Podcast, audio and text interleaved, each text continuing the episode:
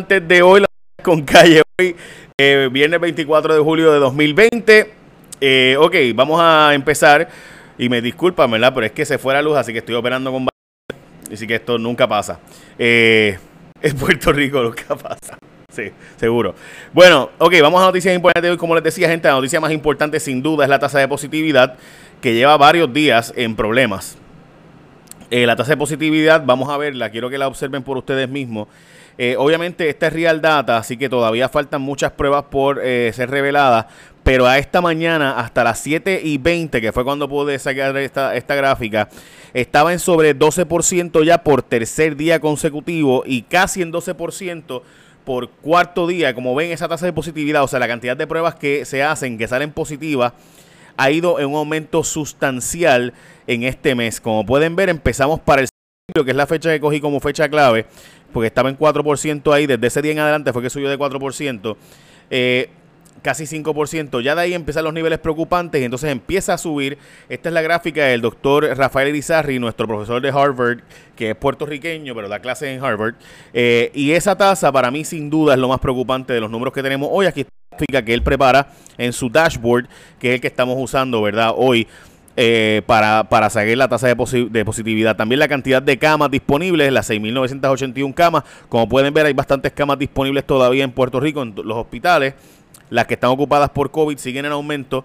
Quedamos al dashboard tradicional que siempre le mostramos, que es el del Departamento de Salud.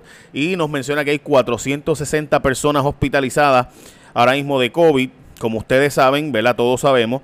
Eh, ese número es un número sustancial de personas en comparación con hace dos, dos semanas, ya para tres semanas, donde llegamos a tener el más bajo que era de 74 personas. O sea, de 74 personas, miren ese número, es un número eh, bien fuerte, eh, la comparación, ¿no? La comparable. Y por eso debo decir que, pues, sin, sin duda todos estamos preocupados porque los números de la tasa de positividad son los números que más deberíamos estar al pendiente. Así que a un año de Ricardo Rosselló, eh, debo decir que la persona que le recaudaba los fondos a Ricardo Rosselló en cash, eh, recuerden que era tanto el cash que recaudaba a Ricardo Rosselló que rentaban un hotel, eh, un cuarto para poder contarlo y llevaban máquinas para contarlo. Esto no lo digo yo, esto lo dijo el Contralor Electoral.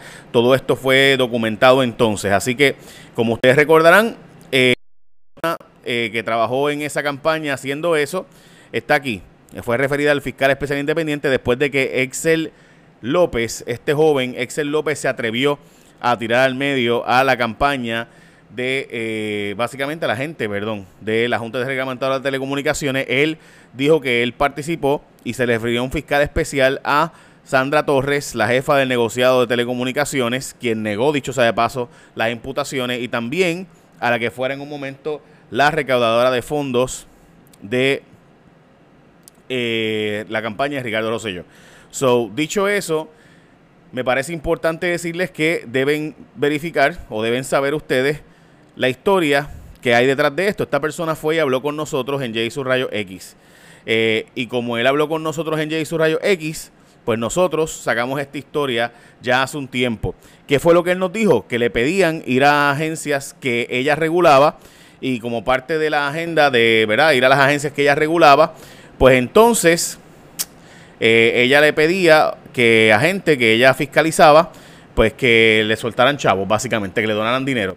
Y que la actividad desaparecieron de los 43.500 dólares que se recaudaron. Pues, por ejemplo, él iba a la compañía de telecomunicaciones y tenían que comprarle taquillas. Y si no le compraban taquillas, pues ella los llamaba y pues, entonces después compraban las taquillas. Pues él lo que plantea es que él iba enviado por ella y que además eh, él lo tenía que denunciar porque llegó un punto en que empezaron a hacerle reclamos de que, mira, chicos, o sea, ¿cómo tú vas a estar, si tú me fiscalizas a mí, cómo tú vas a estar pidiéndome chavos de donativos a mí? Y así por, por el estilo. Y que además de los 43.500 dólares que recaudaron en una actividad, eh, no llegaron 20 y pico de mil dólares, desaparecieron. ¿Quién los cogió de por medio? No lo sé. Eh, pero, pues él decía que debería investigarse a Katy Erazo y a esta señora, que es la persona que observan en pantalla, que es la jefa de la Junta Reglamentadora de Telecomunicaciones, Sandra Torres. Así que veremos a ver en qué queda eso. Hoy la portada de los periódicos, como saben, es lo que pasó hace un año con Ricardo Rosselló. Eh, ahí están los Maldonados, que recuerden que todo esto surge porque los Maldonados estaban siendo imputados como que ellos habían cometido delitos y entonces sale todo lo del chat y todo aquello más y demás. Eh, como ustedes recordarán, también está aquí Nacho Álvarez, que es el presidente del Banco Popular, advirtiendo, Nacho, que eh, si cierra de nuevo la economía, la cosa se va a poner bien complicada en Puerto Rico. Y esto pues son, ¿verdad? Datos bien preocupantes. ¿Ok? Así que eh, dicho eso, pasamos a la próxima portada de los periódicos. Esto es Revive en el verano del 2019. Eh, ¿Quién lo filtró? Que lo investiguen, dice la gobernadora. Eh, muy costoso el paciente de COVID-19. También, esa es la portada del periódico El Vocero. Eh, los costos pueden llegar hasta hacer 80 mil dólares en Puerto Rico. En Estados Unidos se habla de millones de dólares por paciente. Puerto Rico se habla hasta de 20 y pico de mil. Los que se ponen más malos, pues llegan hasta 80 y pico de mil, casi 90 mil dólares el paciente. Sobre la mesa, impuestos a viajeros. Eh, eso es una propuesta que está, que se sabe que es inconstitucional, pero la gobernadora lo va a decir porque es popular y la gente le va a gustar decir esto, pero imagínense que nos ponga un impuesto para nosotros entrar a un estado de Estados Unidos. Ah, que en tiempo de pandemia cosas como esas se pueden hacer. Bueno, veremos a ver, pero imagínate tú que mañana nos ponga un impuesto a nosotros por entrar al estado de la Florida. Eh, dudo que ¿verdad? la gente aquí en Puerto Rico quiera eso. La gobernadora está defendiendo un evento para recaudar fondos. Este evento para recaudar fondos, defendido por la gobernadora, eh, ella básicamente, honestamente gente, es una cosa de, sentido común. La gobernadora anunció unas medidas a favor de los hospitales y además anunció unas medidas en contra de las aseguradoras que son archienemigos, ¿verdad? Ustedes saben que los médicos y hospitales en un lado, las aseguradoras en otro lado, ¿verdad? Pues la gobernadora anunció medidas en contra de las aseguradoras y a favor de los hospitales. Pues vino el día después y le hizo una recaudación de fondos a los hospitales. Los hospitales lo dan chavos. O sea, la gobernadora le da chavos a los hospitales de fondos públicos, anuncia medidas a favor de los hospitales, pero entonces va y le recoge dinero de la campaña para su campaña en la actividad. Y Tatiana Ortiz Ramírez sacó esta foto, esta foto que estamos viendo, es una foto donde se plantea que allí fue en el Mesón Gallego la actividad de la recaudación de fondos de la gobernadora. Ahí me cuesta creer que esta foto es de ese día, aunque tiene la misma ropa que usó ese día según las comparecencias públicas, pero me cuesta creerlo porque están sin mascarilla gente de los hospitales ahí al lado de la gobernadora en ese fundraiser. Así que yo no puedo creer que es hacer la actividad. Francamente, me cuesta creerlo, pero desde ayer le preguntamos a la Fortaleza y a la campaña de la gobernadora y no han contestado a estas alturas y me parece importante plantear esto. Bueno, además de eso, Carraízo eh, sigue en problemas pero también ahora se, une en ajustes operacionales el lago de Sidra que como pueden observar, Carraízo subió un poquito, 6 centímetros, pero bajó Sidra y con eso ya oficialmente está los, en la zona amarilla de hacer ajustes operacionales. Donald Trump anunció que no va la convención grande del Partido Republicano en Jacksonville con toda la gente allí sin mascarillas como él había pedido originalmente, así que eso no va, ese plan no va.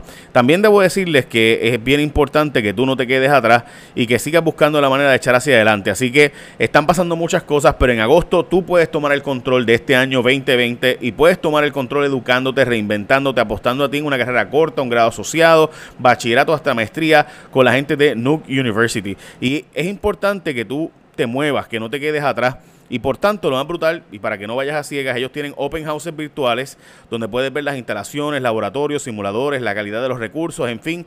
Búscalos en su canal de YouTube como Nuke University y mire, vaya, quede impresionado por usted mismo.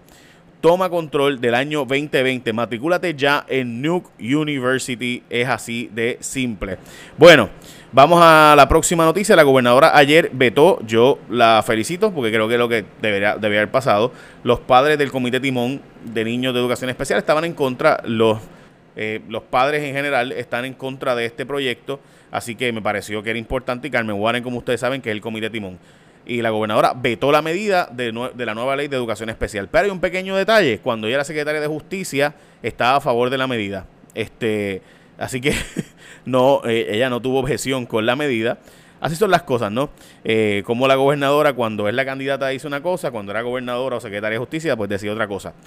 Eh, no pienso que Puerto Rico aguante otro lockdown. Este es el hombre que tiene los datos, Nacho Álvarez, el Ignacio Álvarez del Banco Popular. Dice que la situación de los bancos en Puerto Rico no es el problema, sino la economía de Puerto Rico sería así el problema. Y me acaba de llegar la luz, gracias.